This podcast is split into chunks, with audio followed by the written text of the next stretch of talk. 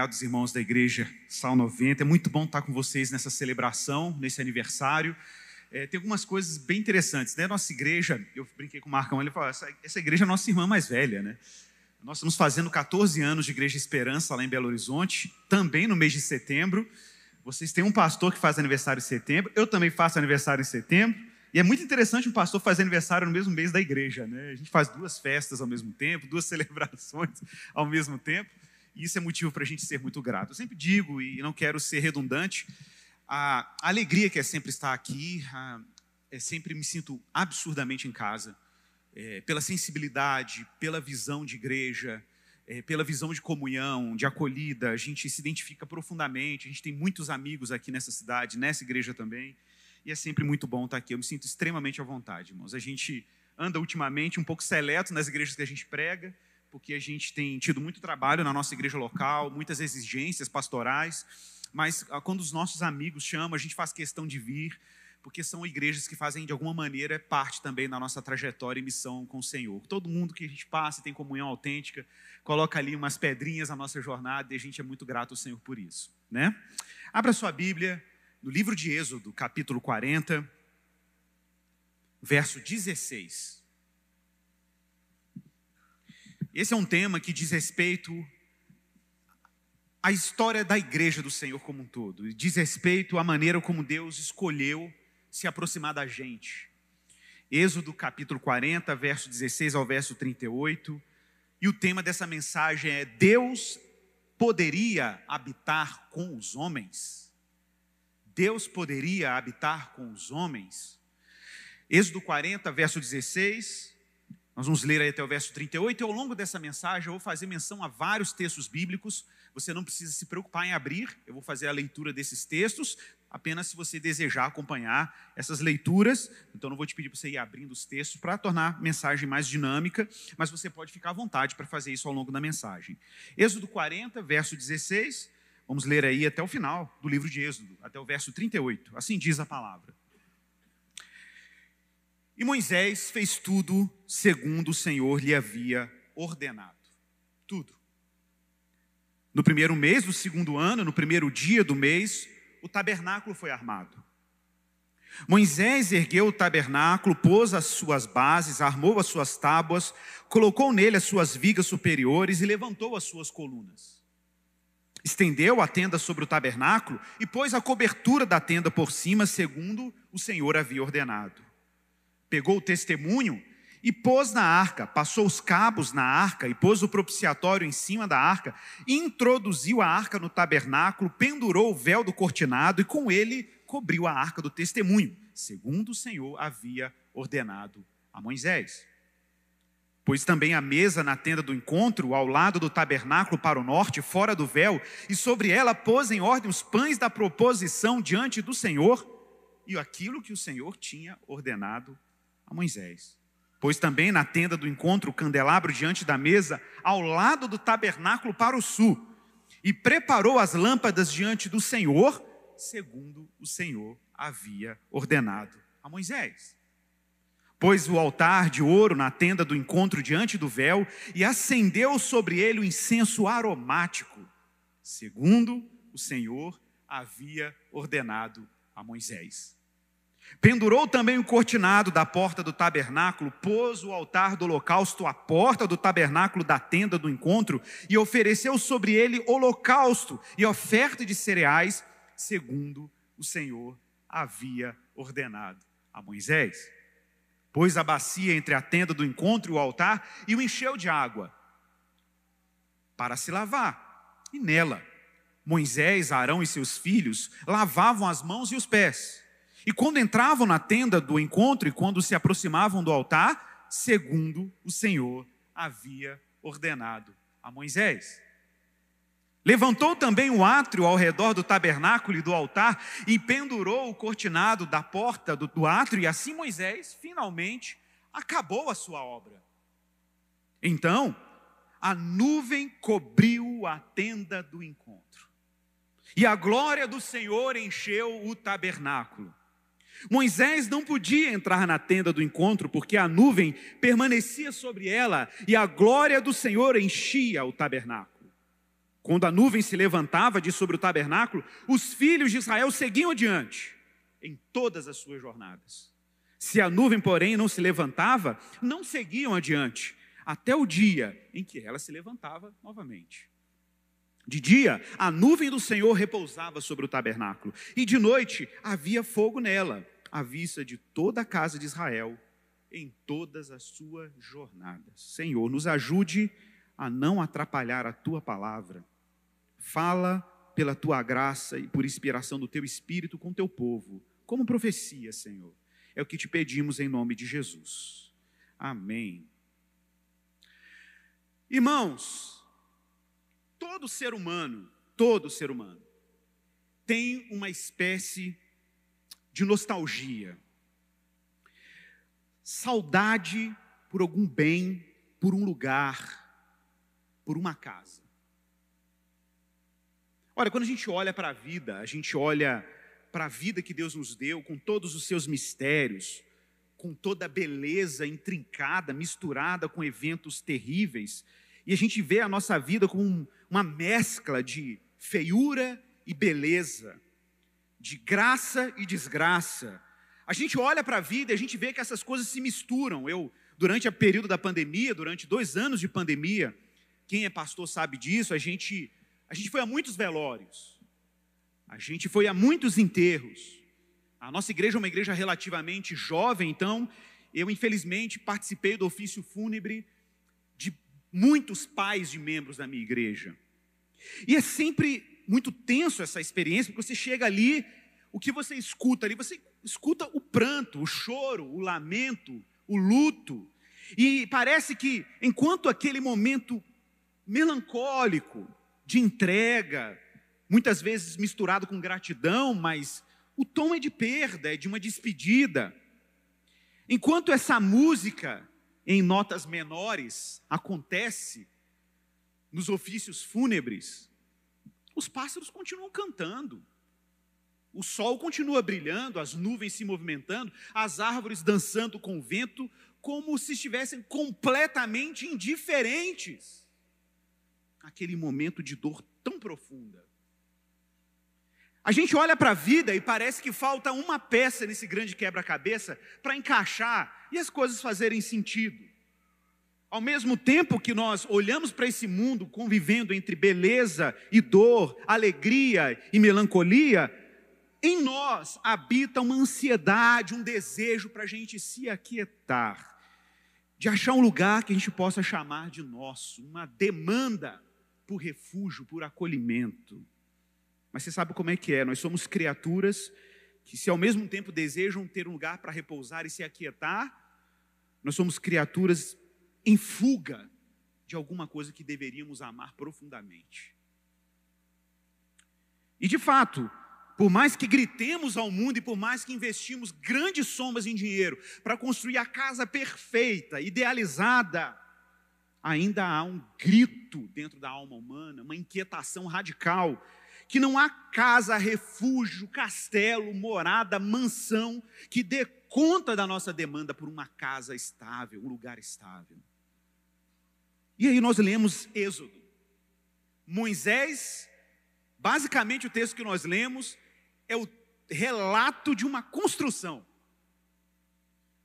Moisés encerra esse livro, o livro dos êxodos de Israel, a gente pode falar no plural, das jornadas, das peregrinações, um livro que começa com um povo sob a tirania de Faraó, numa terra estranha, sendo exigido todo tipo de trabalho forçado.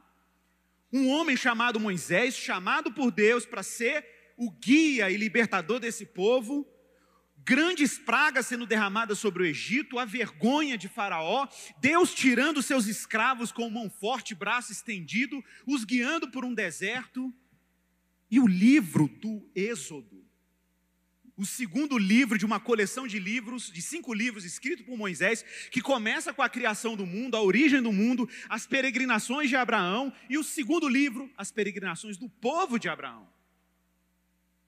Que nessa jornada caminha sob a revelação de Deus e um Deus que revela a sua vontade em forma de lei, em tábuas de dez palavras, porque assim como o livro dos dez, os dez mandamentos são chamados, Deus fala, essas são as dez palavras.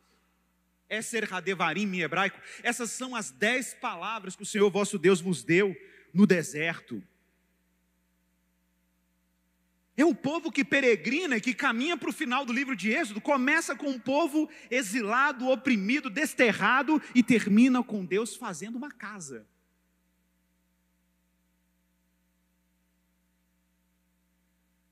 Irmãos, o cenário está montado. Moisés foi colocando cada um dos utensílios conforme Deus tinha ordenado, cada um deles dispostos do jeito que Deus falou, sacerdotes trajados de linho, com estola sacerdotal, peitoral com as doze pedras, com, com um mitra escrito santidade ao Senhor, o cenário estava montado, o altar estava posto, a bacia de bronze, a mesa dos pães da proposição, o candelabro, o altar de incenso, estava tudo disposto. A arca da aliança, com o propiciatório, com seus querubins sobre ele, tudo estava montado, véu disposto, o sacrifício posicionado, mas faltava o principal naquela casa o morador. O morador. Ontem falávamos sobre isso, né? citava aqui John Alton, um grande estudioso de cultura do Oriente Próximo, que entende muito da cultura onde a Bíblia foi escrita. E no livro dele, O Mundo Perdido de Adão e Eva, ele compara o jardim do Éden com um santuário. E de fato, o jardim do Éden é um grande santuário. Éden em hebraico quer dizer delícias, prazeres. E nesse jardim das delícias, Deus coloca Adão e Eva com autoridade para governar, para adorar, para se relacionar, todos os atributos típicos de um rei sacerdotal: governo e adoração. E nesse santuário, onde Deus se encontrava com o homem na viração do dia, com a mulher na viração do dia, nós vemos nele, nesse jardim, uma hospedaria onde Deus podia se encontrar de fato continuamente com suas criaturas. Então não dá para a gente ler Êxodo sem ler Gênesis. Não dá para a gente ver as intenções de Deus de se achegar e se encontrar com o seu povo numa grande casa, numa grande hospedaria, se a gente olhar para a origem disso tudo no livro de Gênesis. E é importante lembrar que em Gênesis capítulo 3, verso 8, depois da queda, depois da desobediência de Adão e Eva, quando trocaram a palavra de Deus pela palavra da serpente, eles ouviram a voz do Senhor Deus. É isso que está lá em Gênesis 3,8. Eles ouviram a voz do Senhor Deus, eu sempre gosto de frisar isso, que quando nós lemos esse texto no original hebraico, que o texto diz: quando eles ouviram a voz do Senhor Deus que andava no jardim na viração do dia, na nova Almeida atualizada está escrita que eles ouviram a voz do Senhor Deus que soprava o vento suave da tarde. Mas em língua hebraica, o sujeito dessa frase é um sujeito composto. Veshmeu et kol Adonai Elohim et bagan. Em hebraico é literalmente, ouviram a voz do Senhor Deus que andava. Quem que andava? Não era o Senhor Deus. Quem andava era a voz do Senhor Deus. Era a voz do Senhor Deus que andava, lerua raiom, no sopro, no vento, no espírito do dia. E era assim que Deus peregrinava no jardim. Era a voz do Senhor voando no jardim, perambulando no jardim. Adão e Eva ouviram a voz, ao invés de abraçarem a voz, eles se esconderam da voz do Senhor entre as árvores do jardim. E o texto é muito claro, diz que eles se esconderam da presença. Eu amo essa expressão no original se esconderam da presença. A palavra presença em língua hebraica é pine. Pine quer dizer face. Aqui está até no plural, faces. Eles se esconderam das faces do Senhor Deus. E é curioso imaginar que uma criatura que foi feita para estar diante da face de Deus, diante da presença de Deus, agora está em fuga da Sua palavra e da Sua face. Porque é exatamente isso que o pecado provoca em nós: um medo, um pavor de estarmos diante de Deus. E de fato, estar diante de Deus não é nada trivial. É entrar em território sagrado. É entrar em território santíssimo. Desde então, se você continua lendo Gênesis, Deus lança o homem fora. Gênesis 3:23. Por isso lançou o Senhor fora Adão e Eva do jardim. Eu me lembro que quando eu fui uma vez na Capela Sistina, lá em Roma, no Vaticano, eu me lembro da, do desenho lá de Michelangelo. Ele pintou na cúpula da Capela Sistina a imagem de Adão e Eva sendo expulsos do jardim. E a imagem é de um lado uma moitinha ficando para trás, anjos com espadas inflamadas, o texto diz que são querubins com espadas inflamadas, e do outro lado um deserto. E essa imagem é o retrato da humanidade. O que é a humanidade? Senão esse povo melancólico, esse povo nostálgico, que vive caminhando no deserto à procura de um jardim que se perdeu. O que é a humanidade, senão uma humanidade desterrada, exilada, refugiada, desabrigada? É isso que a humanidade é. A humanidade é uma humanidade desterrada, desabrigada. Pode construir a mansão que for, a casa que for, o refúgio que for. Você pode construir a sociedade que você idealizar, que as ideologias idealizam. Nós não vamos chegar nesse paraíso. Porque Deus fechou o caminho do paraíso. E se ele fechou o caminho do paraíso, se ele trancou a porta de casa, só ele pode abrir a porta de casa. E você acha que é acidente que depois da narrativa de Gênesis, se você lê a Bíblia naturalmente, logo depois, um pouco depois, já aparece a narrativa de Abraão, Deus chamando ele para sair da sua terra, da sua parentela e sair peregrinando pelo mundo? Isso não é acidente. Basicamente, o chamado de Abraão é o chamado de Deus para guiar seu povo de volta para casa. É isso. James Smith, no livro dele, Na Estrada com Agostinho, recomendo que você leia esse livro, maravilhoso. Ele vai dizer que o que o cristão precisa hoje é de uma espiritualidade de um refugiado.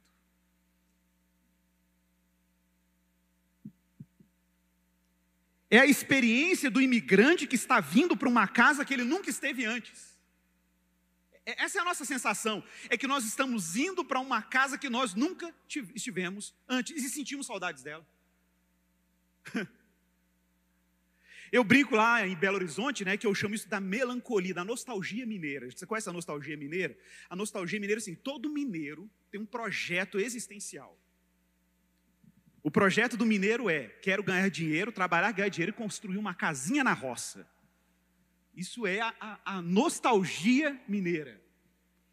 Eu posso falar isso porque eu vim do Rio, né, gente? Então, quando eu fui para Minas, eu percebi isso nitidamente. Todo mineiro faz sonho com isso. Vou ganhar dinheiro, vou fazer um sítiozinho no interior.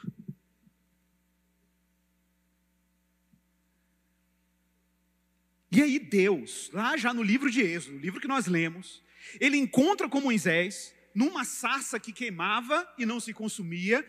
E quando Moisés se achega na sarça, o Senhor fala para ele: tira a sandália dos teus pés, porque o lugar que você está pisando aqui é santo. Aqui é território santo. E ali Moisés se encontra com Deus. Gente, é, quem é Moisés senão um descendente da humanidade? É impressionante imaginar o fato de que, se em Gênesis Adão e Eva estão fugindo da presença de Deus, Moisés está se encontrando com ele.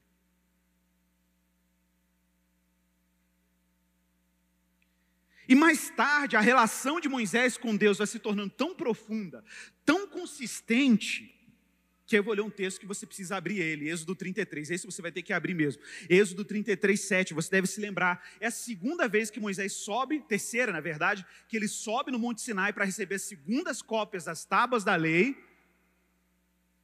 E o texto diz em Êxodo 33, verso 7, que Moisés costumava pegar a tenda, a gente não tinha tabernáculo ainda, ok? O tabernáculo foi inaugurado no capítulo 40 que nós lemos. Então Moisés costumava pegar uma tenda, armá-la para si, bem longe do arraial, e ele chamava essa tenda. Na nova Almeida atualizada, é o nome que é traduzido é tenda do encontro. Na revista atualizada está tenda da congregação. Outras versões diz tenda da revelação. Tudo isso para traduzir a expressão hebraica Ohel Moed. Significa realmente, o mais próximo é tenda do encontro. Olha que coisa incrível. Enquanto Adão e Eva fogem do encontro, Moisés faz uma casa do encontro.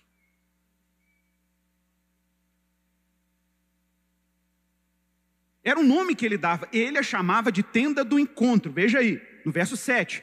E todo aquele que buscava o Senhor saía à tenda do encontro que estava fora do arraial. Veja aí, verso 9 agora. Quando Moisés entrava na tenda, descia a coluna de nuvem e punha-se à porta da tenda, e o Senhor falava com Moisés. Enquanto Adão e Eva fogem da voz do Senhor que andava no jardim, ali Deus falava com Moisés. E todo o povo via a coluna de nuvem que se detinha à porta da tenda, todo o povo se levantava, cada um à porta da sua tenda adorava o Senhor. Verso 11, agora que é forte. E o Senhor falava como? Panim al panim, face a face, como quem fala com seu amigo. Moisés não é mais um exilado. Moisés não é um desabrigado. Moisés não é um desterrado. Moisés está face a face com o Senhor. E por que Deus então ordena construir um tabernáculo? Porque o propósito de Deus é recuperar a relação que o homem perdeu no Éden, por meio de uma tenda, que não apenas Moisés se encontraria com o Senhor, mas todo o povo se encontraria com o Senhor. A palavra tabernáculo em hebraico, mexicano, quer dizer o lugar da habitação, o lugar da morada. É isso que significa tabernáculo, o lugar da morada. Êxodo 25, 21, o Senhor diz nitidamente: ali, no tabernáculo, eu me encontrarei com você, por isso que é tenda do encontro, me encontrarei com você e de cima do propiciatório, do meio dos dois querubins que estão sobre a arca do testemunho, eu falarei com você a respeito de tudo que ele ordenar para os filhos de Israel. Qual é a pista? Os dois querubins sobre a arca. Por que essa é a pista? Porque foi exatamente querubins que Deus colocou no caminho da árvore da vida, selando o jardim do Éden. Do mesmo jeito, qual é, qual é a ideia aqui? A ideia é: o tabernáculo é um modelo provisório de uma relação perdida, de uma casa que você não está mais nela. Então Deus providencia uma casa temporária para restaurar um relacionamento perdido no Éden. Daí a ideia de dois querubins. Lembra? Essa porta só Deus pode abrir, porque foi só Ele que fechou. Só Ele pode abrir. Essa casa, essa hospedaria, só Deus tem a chave. Não, não importa os procedimentos, as estratégias religiosas, os meios, os atalhos, não importa as ideologias, os projetos de desenvolvimento social, não importa. Esse paraíso, só Deus pode abrir a porta. Essa casa, só Deus pode edificar, só Ele pode construir. Veja bem, meus irmãos. Israel vai continuar sua relação com Deus e Deus vai falando para Israel fazer ofertas contínuas diante da presença dele, e ele apresenta o território sagrado, o tabernáculo, como um território santo, com sacerdotes santos, a gente sabe disso tudo. E aí nós chegamos em Êxodo 40, o texto que nós lemos aqui na abertura. E aí algumas coisas misteriosas começam a acontecer. Você deve ter visto quantas vezes apareceu a expressão conforme o Senhor havia ordenado a Moisés. Não sei se você contou quantas vezes apareceu essa expressão. Ela apareceu sete vezes. Porque a ideia aqui no livro de Êxodo é que Deus está reconstruindo um ambiente para adorar. Deus não criou os céus e a terra em sete dias? Então vamos criar o tabernáculo em sete etapas. Quais são as sete etapas? E o texto diz: conforme a palavra do Senhor, conforme o Senhor ordenou a Moisés. Deus criou o mundo com palavra, Moisés está fazendo o tabernáculo de acordo com a palavra do Senhor. Sete dias de criação, sete componentes do tabernáculo: o altar, a pia, a mesa de pães da proposição, o candelabro, o altar de incenso, a arca da aliança e o propiciatório. Sete elementos, sete dias, sete etapas, a casa está pronta de novo. Olha, o desejo de Deus é criar um ambiente onde ele podia se encontrar com as suas criaturas. Mas, como eu falei, apesar de estar tudo pronto, faltava um Deus que assim como descansou no sétimo dia, descansasse no meio do seu povo. E o texto diz no verso 33 de Êxodo 40, que nós lemos na abertura, que assim que Moisés acabou a sua obra, ele fez as sete etapas, cumpriu as sete ordens divinas, então a nuvem cobriu a tenda do encontro e a glória do Senhor encheu o tabernáculo. E a densidade da presença de Deus era tão absurda que o verso 35 diz que Moisés não conseguia entrar porque a nuvem permanecia sobre ela e a glória do Senhor enchia o tabernáculo. Deus é espaçoso. Ele é espaçoso. A palavra glória, kavod em hebraico, quer dizer peso, densidade, reputação, fama. A fama de Deus ocupou aquele espaço. Você já viu como é que a gente usa o termo glória, né? Você fala assim com uma pessoa em português, fulano de tal, uma pessoa de peso, uma pessoa de reputação. Deus, ele é glorioso porque ele tem um peso, ele tem uma fama, ele tem uma majestade. E ele, ele chega, ele ocupa, ele se revela, ele se estende.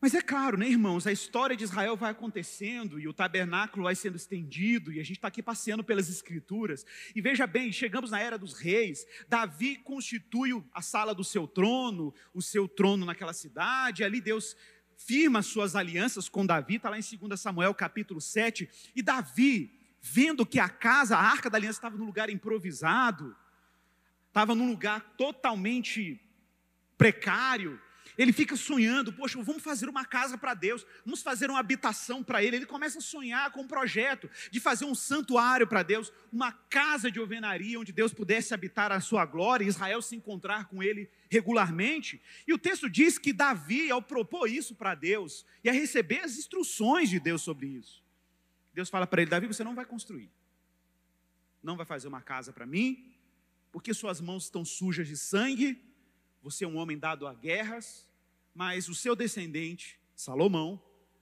vai cumprir esse sonho que você tem aí. E de fato, em 2 Crônicas, capítulo 6, que é um texto belíssimo, capítulo 6 e 7 de 2 Crônicas, Salomão recebe por herança do seu pai o projeto, constrói uma casa para Deus, seguindo as mesmas etapas de Moisés, porém com uma estrutura muito mais sofisticada, com muito mais ouro, muito mais riqueza. E aí Salomão faz uma oração pedindo a Deus para consagrar aquele lugar à glória dele, para que ele, né, o principal morador da casa, habitasse naquele lugar. E lá em 2 Crônica 6:18, no meio da oração, Salomão faz a seguinte pergunta, veja bem: Mas será que de fato Deus poderia habitar com os homens na terra? Segunda Crônica 6,18. Será que Deus poderia de fato habitar com os homens na terra? Eis que os céus e até o céu dos céus não te podem conter, muito menos este templo que eu edifiquei. Irmãos, falar de encontro, habitação, relacionamento e Deus curar essa saudade que arrebenta o nosso coração, significa responder a pergunta de um rei e de um profeta. Ué, como assim? Eu vou ler a pergunta de um rei, depois vou ler a pergunta de um profeta. A pergunta de um rei é a pergunta de Davi no Salmo 15: Senhor, quem habitará no teu tabernáculo? Quem poderá morar no teu santo monte? A pergunta de um profeta, Isaías, capítulo 33, verso 14: Quem dentre nós habitará com fogo devorador? Quem dentre nós habitará com chamas eternas? Irmãos, uma atenção aqui, porque se por um lado nós temos o desejo de estar diante dele, por outro, não é trivial entrar nos domínios sagrados de Deus. Mas não tenho dúvida de que homens e mulheres muito santos do passado entravam nesses domínios numa relação em que o medo de Adão e Eva foi superado por uma graça que hospeda. A ponto de compor um salmo como o Salmo 84 que disse, você conhece, quão amáveis são os Senhor dos exércitos. A minha alma suspira e desfalece pelos átrios do Senhor. O meu coração e a minha carne exultam pelo Deus vivo. O pardal encontrou casa e andorinha ninho para si, onde acolhe os seus filhotes perto dos teus altares, Senhor dos exércitos, Rei meu, Deus meu, bem-aventurado os que habitam em tua casa, eles te louvarão perpetuamente. O cenário está lindo, o tabernáculo está inaugurado, a presença de Deus se estabeleceu, a história vai se desenrolando, os reis se corrompem, os sacerdotes se corrompem, a glória de Deus abandona o santuário. e os cânticos de júbilo sobre os altares do Senhor são substituídos por lamentos doloridos, a ponto de uma obra ser escrita chamada Lamentações de Jeremias para descrever a destruição da casa do Senhor por Nabucodonosor. Jeremias, no capítulo 52, verso 3 do seu livro, ele diz que Nabucodonosor queimou a casa do Senhor e o palácio real, bem como todas as casas de Jerusalém, entregou tudo às chamas. Agora você imagine isso. O povo que celebrava a habitação de Deus agora chora de novo a dor do exílio. Aquela antiga dor de Adão e Eva é de novo revivida pelo povo de Israel, lamentando e chorando. Olha o tom de lamentações, olha o tom, Lamentações 1:4. Os caminhos de Sião estão de luto porque não há quem venha à reunião solene, todas as suas portas estão desertas, os seus sacerdotes vivem gemendo, as suas virgens estão tristes e elas mesmas se acham em amargura. E em meio ao pranto de Israel, já lá na época dos profetas menores, Deus começa a erguer várias profecias apontando para um novo e permanente santuário. O profeta Amós, no capítulo 9, verso 11, diz que chegará um dia em que a glória da segunda casa seria maior do que a primeira. Profeta Amós diz no capítulo 9, verso 11 do seu livro que um dia o Senhor levantaria o tabernáculo caído de Davi e que ele a repararia de suas brechas e suas ruínas e que o próprio Deus o restauraria para que volte a ser como era nos dias da antiguidade. O projeto de Deus era habitar no meio do seu povo, o projeto de Deus era de novo se encontrar com suas criaturas. É claro que o que está em jogo aqui não é uma casa, meus irmãos, o que está em jogo aqui é o um encontro. O que está em jogo aqui é um Deus que se aproxima, é um Deus que acolhe, é um Deus que diz: pode entrar, a casa também é sua. Ora, foi essa a linguagem de Jesus quando disse para os discípulos: Eu vou para, para o meu pai e vos prepararei lugar, porque na casa do meu pai tem muita casa tem muitas moradas. Por isso, meus irmãos, João capítulo 1, verso 14, ele não é o Emmanuel, Deus conosco. O verbo se fez carne e morou entre a gente. Esquenócene em grego, ele tabernaculou entre nós. Esquene, cheio de graça e de verdade, e vimos a sua glória como a glória do unigênito do Pai. Jesus, meus irmãos, Jesus que disse para os discípulos e disse para os fariseus que questionavam a beleza do templo, Jesus dizendo: Olha, não vai ficar pedra sobre pedra que não seja derrubada. Derrubem esse templo, em três dias eu vou levantar esse templo de novo. Os judeus ficaram chocados e disseram: Como você pode edificar esse templo? Ele levou 46 anos para ser edificado, mas Jesus se referia ao seu corpo, a nova habitação de Deus no Espírito. Mas Jesus morre, ressuscita e sobe aos céus. E nós vamos continuar desamparados? Não, por que Jesus subiu aos céus? Olha, Jesus subiu aos céus, de acordo com Hebreus 8, do verso 1 ao verso 2, para edificar o verdadeiro tabernáculo que homem nenhum erigiu, homem nenhum edificou. Jesus sobe no verdadeiro tabernáculo que Moisés só reproduziu. De acordo com o livro de Êxodo, Deus falou para ele: faça tudo conforme o modelo que eu te mostrei no monte. Que modelo era esse? Se não um tabernáculo original, um templo perpétuo, a verdadeira casa, reservada aos santos. E Hebreus vai dizer no capítulo 8, verso 1, que Jesus é um sumo sacerdote perpétuo, que se subiu, subiu à direita do trono na majestade nos céus, como ministro do santuário, do verdadeiro tabernáculo que o Senhor edificou e não o homem. E até lá, Igor, até o encontro, a nossa casa definitiva, a nossa morada final, ao abrigo que vai saciar, vai matar toda a nossa nostalgia, toda a nossa saudade, o lugar que você pode chamar de seu. Até lá, o que Deus fez para nós nessa caminhada. Para Israel, Ele deu o tabernáculo, e para nós, a igreja, o que Ele deu? Adivinha? Efésios capítulo 2, verso 19, abra aí. Efésios 2, 19.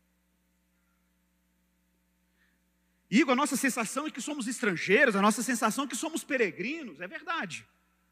mas é um povo que não está desabrigado na jornada. Efésios 2,19. Assim, vocês não são mais estrangeiros e peregrinos, mas concidadãos dos santos e membros da família de Deus, construídos sobre o fundamento dos apóstolos e dos profetas sendo Ele mesmo Cristo Jesus a pedra angular, e nele, em Cristo, todo prédio, todo edifício, bem edificado, bem ajustado, cresce para ser o quê? Santuário dedicado ao Senhor, e nele também vocês estão sendo edificados, juntos, uns com os outros, aqui irmãos, uns com os outros, para serem morada de Deus, do Espírito Santo. Louvado seja o Senhor. Louvado seja o Senhor.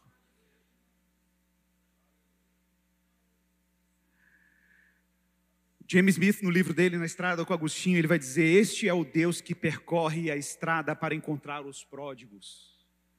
A graça não é um transporte de alta velocidade até o fim. A graça é o dom da presença de Deus pelo restante do caminho. A graça é a promessa essencial do seu filho que nos encontra a certa distância e nos diz que na casa do meu pai há muitas moradas. Há um lugar para você na casa do pai. O lar dele é o seu fim e ele está com você em todos os passos do trajeto até o ponto final.